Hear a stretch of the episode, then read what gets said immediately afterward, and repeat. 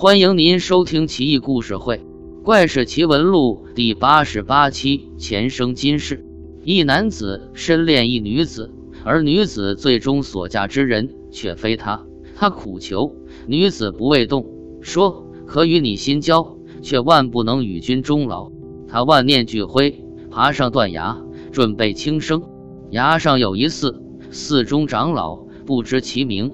于男子跳崖之时，挽起笔拉住他，说道：“施主稍安，贫僧为你讲一个故事。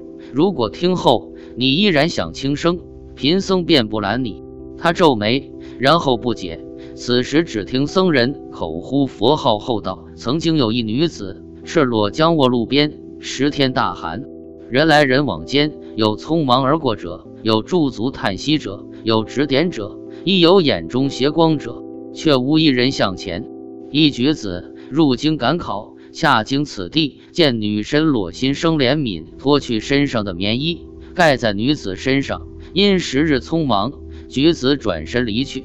数日之后，一书生亦路过此处，见女子之尸，亦心生怜悯，然后募银至棺，葬女子而去。僧人停顿，男子大惑不解。之后呢？施主。此乃你前世，老僧道：“所谓前生今世，皆在于此。你乃举子，路旁女子乃是今生你爱之人，而他所嫁之人却是书生。为报一棉衣之恩，与你相识，今生虽可与你为知己，却不能共度。虽近于咫尺，却远隔数山。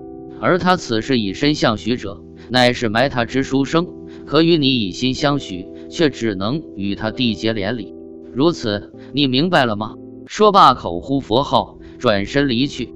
男子面向僧人背影一跪，谢大师点悟，从此不再留恋。